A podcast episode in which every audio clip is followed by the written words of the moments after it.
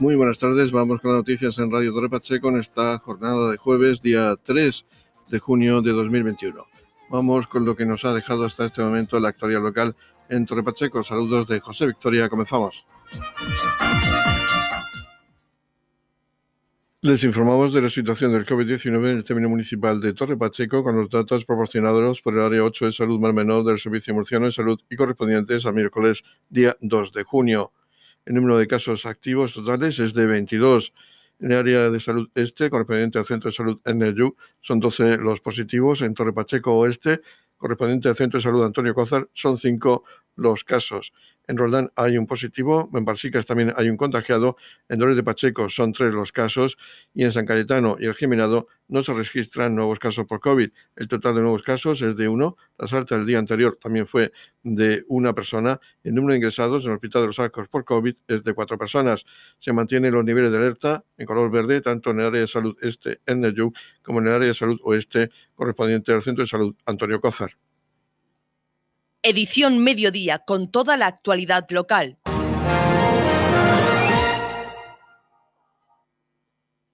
El alcalde de Pacheco, Antonio León, acompañado por el concejal de comunicación, Carlos López, y también con técnicos del ayuntamiento, además del concejal de patrimonio, José Vera, han visitado la sala de exposiciones Vicente Noguera, que será rehabilitada próximamente. El alcalde Antonio León ha hablado de esa rehabilitación con los fondos DUSI, de Desarrollo Urbano Sostenible, ha hablado de integrar socialmente este espacio en el barrio de San Juan. Esta sala de exposiciones se creaba en el año 1947, justo al lado de la vivienda Vicente Noguera, con algo más de 100 metros cuadrados. Fue galería de arte, posteriormente en 1966 fue biblioteca municipal hasta el año 1985 y después sala de exposiciones. Tras la muerte de Vicente Noguera pasó a ser propiedad municipal y un referente cultural en el municipio. Escuchamos a Antonio León. Nos encontramos en la, frente a la sala de exposiciones Vicente Noguera, la sala municipal de exposiciones, en este momento, bueno, y desde hace ya un tiempo, pues por motivos de deterioro del edificio, por motivos de estanqueidad, por motivos de aislamiento, por motivos de humedad, pues tuvo que dejar de, utilizarse, ya que era necesario, era, eh, era pues, eh, había que intervenir, había que rehabilitar este edificio para que volviera a tener el uso. Y precisamente esa rehabilitación lo que se va a llevar ahora a partir de este año gracias a los fondos DUSI, gracias a esos fondos europeos, esa importante inversión que va, que va a cambiar nuestro municipio y que va a integrar a través del urbanismo y de la rehabilitación, va a integrar socialmente a nuestro pueblo. Y en este caso lo hacemos o, o se va a hacer rehabilitando un importante, un importante equipamiento cultural que ha sido siempre esta sala de exposiciones. Tenemos que decir que realmente, aunque sea de un estilo ecléctico, que tiene una importancia arquitectónica pues de, sumo, de sumo interés, es un edificio relativamente moderno del año 1947, construido justo al lado de lo que era la vivienda de Vicente Noguera.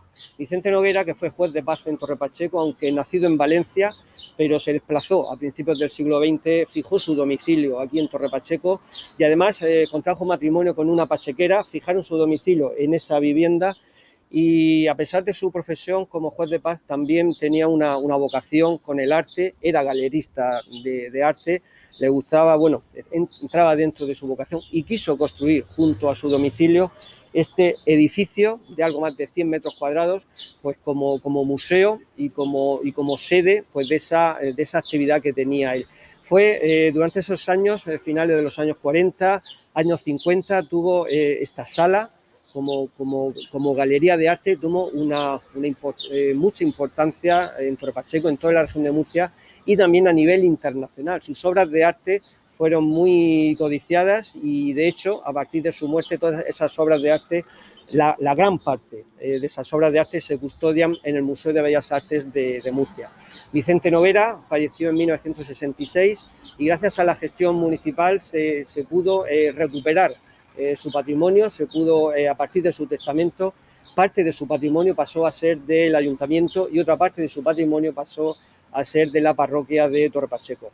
Concretamente este edificio eh, pasó a ser de propiedad municipal y en su momento fue la biblioteca. La biblioteca municipal tenía su sede en la Casa Consistorial. Desde el año 66 pasó aquí a este, a este edificio que estuvo hasta el año 1985 en el que pasó otra vez a la casa, a la actual Casa de la Juventud, actual Casa de la Radio. Durante esos años esto fue la sede de la Biblioteca Municipal. A partir de ahí ya se quedó eh, con el uso de sala de exposiciones municipal. Aquí se han producido importantes exposiciones, aquí eh, ha habido importantes eventos y queremos que vuelva a ser un referente cultural para, el pueblo, para todo el municipio, porque ya no solo con esa rehabilitación se va a dar eh, solución técnica a toda la estanquidad de la cubierta, a la impermeabilización, a las humedades que tenemos en el suelo, incluso también a la propia funcionalidad del edificio, sino que también se va a recuperar este espacio externo, este espacio exterior en el que estamos, como, eh, como extensión de la, de, la, de la galería de arte de las áreas exposiciones que vamos a tener dentro. Por otra vez, Torre Pacheco va a poder recuperar este edificio, ya no solo como exposiciones, sino como también espacio para, para eventos culturales o de cualquier índole, y el hecho de recuperar este espacio le va a dar pues, una mayor, una mayor trascendencia eh, cultural y social a todo este conjunto. Por lo tanto, creo que estamos de, enhorabuena, Teresa Marín como coordinadora de este importante, de estos importante proyecto europeo que hemos conseguido, que tres millones de inversión estén aquí en Torre Pacheco, yo creo que va a ser un revulsivo a nuestro pueblo, a nuestro municipio y que por supuesto, Carlos, pues va a suponer también pues unir el barrio de San Juan con el centro del pueblo a través de un equipamiento cultural, un equipamiento histórico de Torre Pacheco y que va a ser pues bueno, un acicate social para todo, para todo nuestro municipio. Por su parte, el concejal de comunicación del Ayuntamiento de Torre Pacheco, Carlos López, ha hecho hincapié en el valor de la integración social que se va a realizar con esta rehabilitación de este edificio que se suma a la actuación que se pretende llevar a cabo también en el Parque de la Constitución. El presupuesto de las obras de rehabilitación es de 125.000 euros y está previsto que comiencen las mismas tras el verano y para comienzos de 2022 se espera poder inaugurar esta sala con una muestra de obras del propio Vicente Noguera. Escuchamos a Carlos López. Bueno, pues el alcalde ha explicado muy bien cuál es la importancia histórica y cultural de este espacio, un espacio que forma parte de la identidad de todos los pachequeros y que precisamente los fondos FEDER contemplan también en ese objetivo temático de reforzamiento del patrimonio cultural, de la identidad cultural de nuestro pueblo, en este caso de, Torre Pacheco, como un elemento también importantísimo en la vertebración de la cohesión eh, social y territorial de, de nuestro pueblo. Este lugar es importante porque está en el centro pero también forma parte ya del barrio de San Juan, que es una de las unidades donde se va a actuar preferentemente gracias a estos fondos eh, EDUSI, a esta estrategia EDUSI de Torre Pacheco Tierra de Contraste. Una actuación esta tiene un, coste estimado de 125.000 euros. Eh, como ha explicado muy bien el alcalde, pues se va a hacer una actuación interior que es muy necesaria por eh, la falta de, en este caso de, la necesidad de, arreglar esa cubierta, esas humedades y esos desperfectos que presenta ahora mismo la, infraestructura y también pues esta zona de fuera que yo creo que pues bueno está eh, cubierta también con eh, vegetal, ¿no? que tiene sus árboles, que creo que es una zona que puede ser y puede tener una importancia positiva eh, singular, pues también abrirla un poco al barrio y también que sea el nexo de conexión del centro del pueblo con el barrio de San Juan. Porque Fede no se queda aquí, estuvimos en el barrio San Antonio hace unas semanas hemos estado también presentando otras actuaciones, pero precisamente en este barrio una de las actuaciones estrellas que presentaremos también próximamente es esa rehabilitación completa del Parque de la Constitución, ¿no? Y queremos que eh, uniéndose con el centro sea esto también un eje eh, y en esta en su, su, vertiente en este caso cultural eh, de un nuevo eje urbano que permita pues que estos barrios tengan un futuro, que tengan una posibilidad de expansión, que las personas que viven allí pues puedan estar también eh, conectadas con, el resto del municipio y que, como hemos dicho muchas veces, pues ya no haya barrios de primera y de segunda, ¿no? y que todo Torre Pacheco pues, eh, recupere esa unidad y esa cuestión eh, territorial y social tan importante. Una actuación que prevemos que empiece pues, muy pronto, seguramente para este verano, y que esté terminada también pronto. Yo creo que seguramente para el año que viene, a principios del año que viene, pues podamos ya y esperemos pues, realizar esa importante inauguración y se ha trabajado mucho tanto eh, Samarín como todo, eh, todas las áreas del ayuntamiento en, en, una exposición interesante eh, de la que próximamente pues, anunciarán más detalles sobre eh, la figura de Vicente Noguera, sobre su obra, sobre su legado cultural y qué mejor ¿no? pues que esa exposición para poder dar el broche final cuando inauguremos este espacio en el que, como ha dicho el alcalde, tantos pachequeros y tanto, eh, tanta parte de la cultura pachequera pues, ha expuesto siempre y ha tenido un lugar. Y lo seguirán teniendo, por supuesto, porque al final lo que queremos es que sea una sala pues, polivalente, funcional y que dé servicio a la cultura de nuestro pueblo, que al final es la que, es la que lo necesita. Esperemos que, podamos hacer pronto esa actuación y seguiremos, por supuesto, pues, informando de todas las novedades. Edición Mediodía, Servicios Informativos. Los ayuntamientos de Torrepacheco y los Alcázares solicitan el desdoblamiento de la carretera RMF30. El concejal de urbanismo de Torrepacheco, Alberto Galindo, ha expuesto la solicitud realizada a la Dirección General de Carreteras para el desdoblamiento de la vía RMF30 que une esta población con el municipio vecino de Los Alcázares, a través de una moción conjunta presentada a sesión plenaria de los dos consistorios y aprobada por unanimidad. Nos encontramos en la carretera, junto a la carretera RMF30, una carretera que hemos llevado una moción a este pleno el pasado jueves, junto al Ayuntamiento de, Los Alcáceres, una moción que ha sido eh, debatida y ha sido aprobada por unanimidad de, todos los grupos políticos, solicitando a la Dirección General de Carreteras eh, que desdoble el vial que conecta los Olmos con los Alcáceres. Esta solicitud eh, es por el, elevado tráfico que, que tiene, más de 7.500 vehículos diarios que pasan por, esta, por este vial. Un vial que conecta Torrepacheco con los Alcáceres y que tiene eh, gran tiene parte de población, tiene residenciales, tiene polígonos industriales, además conecta con la, con la AP7 y también eh, conecta a, los viajeros que puedan, que puedan venir, eh, los vuelos que vengan a Corbera eh, y, vengan hacia el Mar Menor.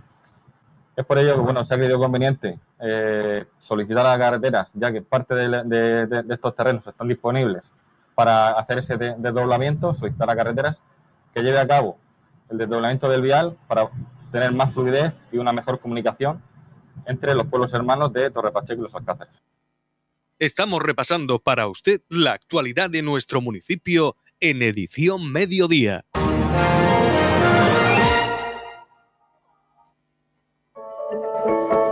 En la comunidad de regantes del campo de Cartagena aplicamos las últimas tecnologías en sistemas de control y distribución lo que nos ha convertido en un modelo de gestión eficiente del agua gracias al alto nivel de concienciación de nuestros agricultores que trabajan a diario por la sostenibilidad y el respeto al medio ambiente. La comunidad de regantes del campo de Cartagena les ofrece la noticia agrícola del día.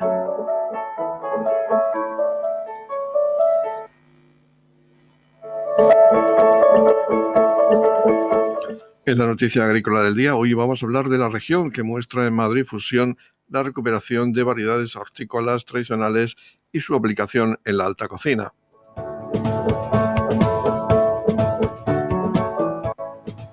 La región de Murcia ha mostrado en la Feria Gastronómica Madrid Fusión la importante labor de la recuperación de sabores y texturas propios de variedades hortícolas tradicionales y sus múltiples aplicaciones en la alta cocina, lo que sitúa a la región a la vanguardia en materia de innovación culinaria en un trabajo conjunto que permite trasladar a la mesa los resultados de la investigación y el trabajo de campo. Así lo destacaba el consejero de Agua, Agricultura, Ganadería, Pesca y Medio Ambiente, Antonio Luengo, tras asistir a la ponencia del chef murciano Pablo González Conejero. Luengo resaltaba que la actividad investigadora llevada a cabo por el Instituto Murciano de Investigación, Desarrollo Agrario, Alimentario y MIDA se está convirtiendo en un importante recurso para los máximos exponentes de la cocina de autor murciana, que están desarrollando innovadoras aplicaciones culinarias a partir de productos hortícolas tradicionales, cuyas semillas se conservan a su vez en el banco de germoplasma del IMIDA denominado Bajerim. Además, resultó que actualmente el Bajarín cuenta con una colección de hortícolas formada por más de 7.500 entradas, de las que 1.500 son de especies autóctonas de la región y zonas limítrofes, lo que supone jugar un papel fundamental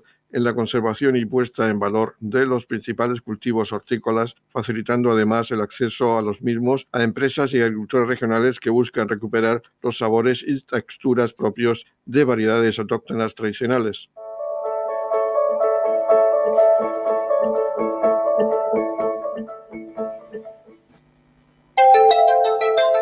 En la comunidad de regantes del campo de Cartagena aplicamos los últimos avances en innovación y desarrollo al servicio de una agricultura de regadío eficiente y respetuosa con nuestro entorno. Por la sostenibilidad y el respeto al medio ambiente, Comunidad de Regantes del Campo de Cartagena. Edición Mediodía, Noticias.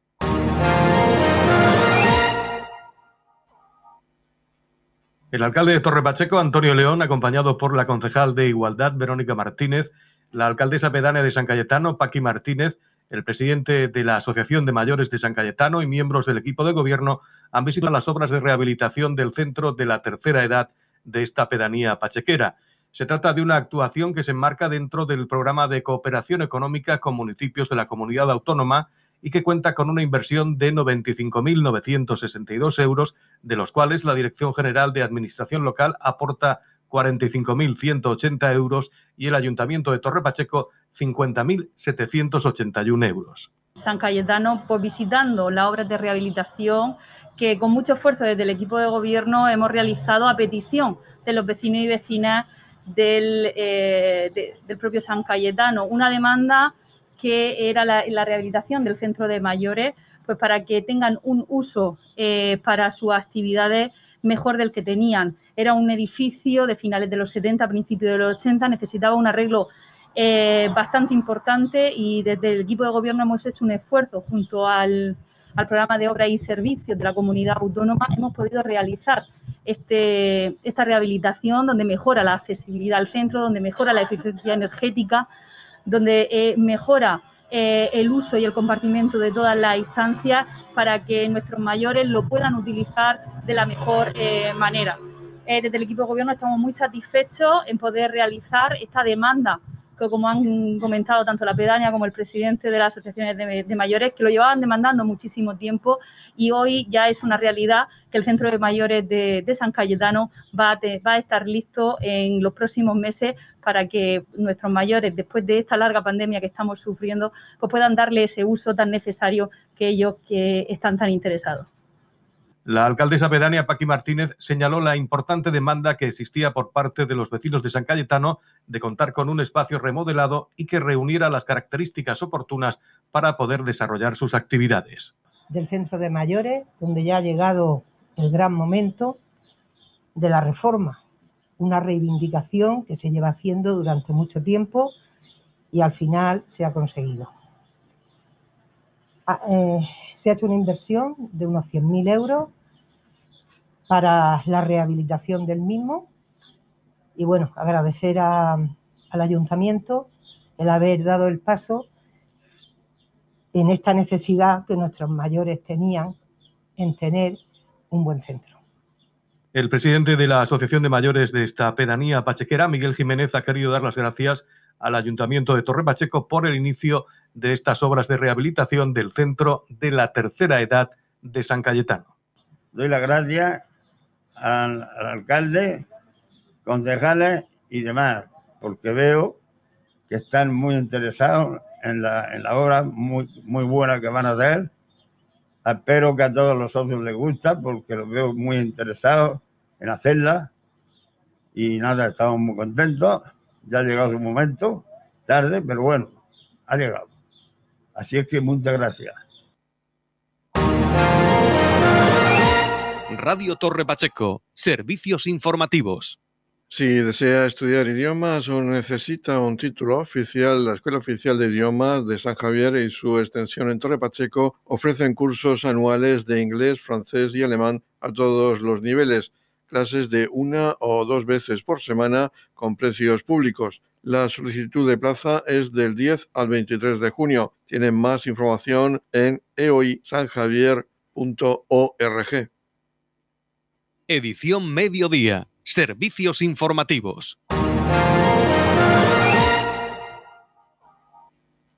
La Escuela Oficial de Idiomas de San Javier y su extensión en Torre Pacheco van a organizar una reunión informativa sobre estudios en la Escuela Oficial de Idiomas el 15 de junio a las 20 horas de forma presencial o vía Zoom. Para ello se requiere inscripción. Se hablará de la nueva oferta con cursos de 2, 3, 4 y 6 horas, así como de una o dos veces por semana, el horario de mañana y de tarde, modalidad presencial y semipresencial, con cursos de destrezas orales y cursos de destrezas productivas. Los horarios de los diferentes niveles e idiomas se pueden consultar en la página web eoisanjavier.org.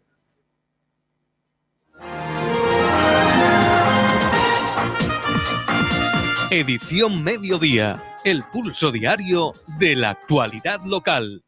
El movimiento solidario y la comunidad saharaui de la región convocan a la sociedad civil y colectivos sociales a concentrarse y manifestarse en apoyo de la marcha solidaria por el pueblo saharaui. Esta marcha comenzaba el 20 de mayo y va a finalizar el día 19 de junio. Para hablarnos de la misma y de la parte final que se va a desarrollar, tenemos a Fuensanta Postigo, que es secretaria de la Asociación Amistad y Solidaridad con el pueblo saharaui Mar Menor. Coméntanos, ¿estáis ya en la recta final de esa marcha? Pues sí, estamos en la recta final y aunque en Murcia no tenemos grupo que haya salido marchando como tal hacia Madrid, pues bueno, hemos querido hacer una pequeña marcha el próximo día 6 en Murcia de apoyo a esos compañeros que van andando desde muchos puntos de España hacia Madrid y bueno, un poco ya como previa a, a esa manifestación de Madrid del día 19 a la que bueno pues fletaremos un autobús para poder acompañar a, a todos los participantes ¿no? del resto de España.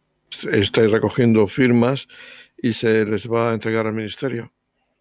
Sí, bueno, el día 18 habrá un acto de entrega al ministerio de, de las firmas que desde aquí pido a, a, todo el que quiera que, bueno, pone Marcha Saharaui en Google o en redes sociales y le va a salir para poder firmar ese manifiesto de apoyo de la población civil española a la solución del conflicto del Sáhara. Digamos que esta fin de marcha va a tener tres partes. Esta será una de ellas. Sí, bueno, eh, a ver, la, las partes a nivel nacional son las de Madrid, ¿no? Pero bueno, luego pues cada comunidad, cada asociación participante o bueno, según cada sitio cómo se hayan dividido, eh, pues bueno, hace sus propias actividades, ¿no? De inicio, eh, pues por cada pueblo que ha ido pasando la marcha, donde hay compañeros caminando, en cada pueblo se ha intentado hacer un acto o de apoyo al manifiesto o cultural para hacer ruido, digamos. Y, y bueno, pues esto es ahora nosotros vamos a hacer este, este apoyo a la marcha como fin aquí, pero el final realmente es en Madrid con la entrega de firmas y la posterior manifestación y fiesta. Vamos a dejar el día 18 por la tarde, que los compañeros descansen un poco, los que han llegado andando a Madrid. Y, y bueno, pues ya seguirá el 19 la manifestación y un acto por la tarde, un acto cultural de cierre ya de, de marcha. Y ya centrándonos en el día 6 aquí en, en, la región, ¿cómo pueden participar aquellos que quieran acudir a esa marcha en la región?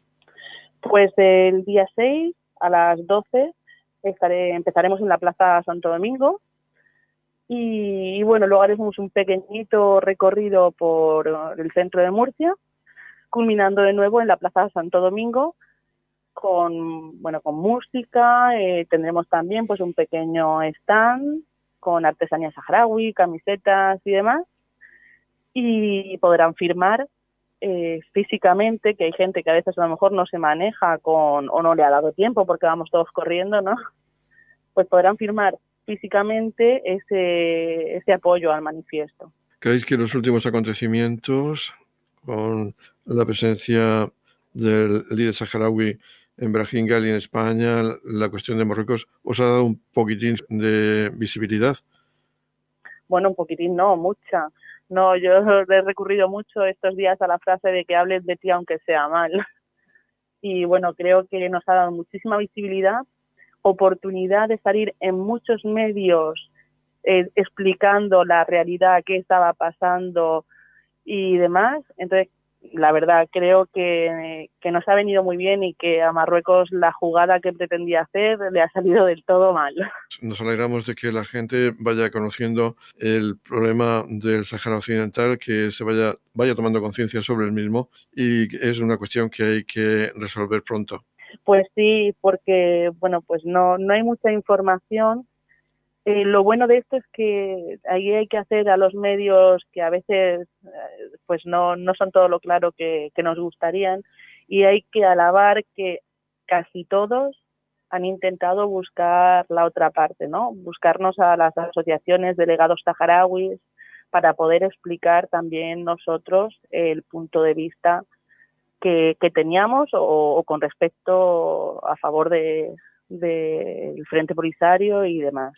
Nos alegramos de que poco a poco se vaya tomando esa conciencia social a nivel español que falta hacer porque lleva mucho tiempo con este problema enquistado y pedimos esa participación para el próximo día 6 de junio, domingo, en Murcia, en la Plaza Santo Domingo. Pues sí, pedimos que todo aquel que quiera vaya, nos acompañe, firme el manifiesto y participe que, pues como decíamos, ¿no? Falta hace que, se vea realmente que la población española está, está con la causa y está a favor de, de la solución del conflicto saharaui. Noticias, edición mediodía.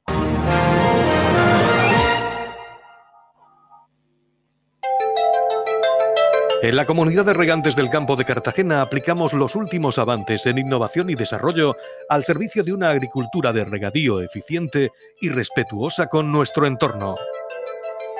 Por la sostenibilidad y el respeto al medio ambiente, Comunidad de Regantes del Campo de Cartagena. La Comunidad de Regantes del Campo de Cartagena les ofrece la información del tiempo.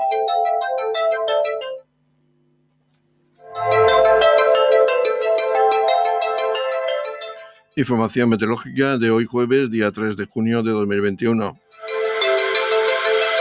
Se esperan intervalos de nubes bajas y brumas matinales con nubosidad de evolución diurna en las sierras del interior, sin descartar chubascos ocasionalmente acompañados de tormentas.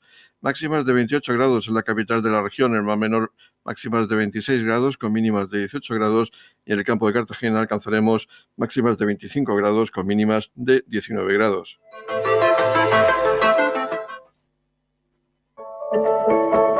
En la comunidad de regantes del campo de Cartagena aplicamos las últimas tecnologías en sistemas de control y distribución, lo que nos ha convertido en un modelo de gestión eficiente del agua gracias al alto nivel de concienciación de nuestros agricultores que trabajan a diario por la sostenibilidad y el respeto al medio ambiente.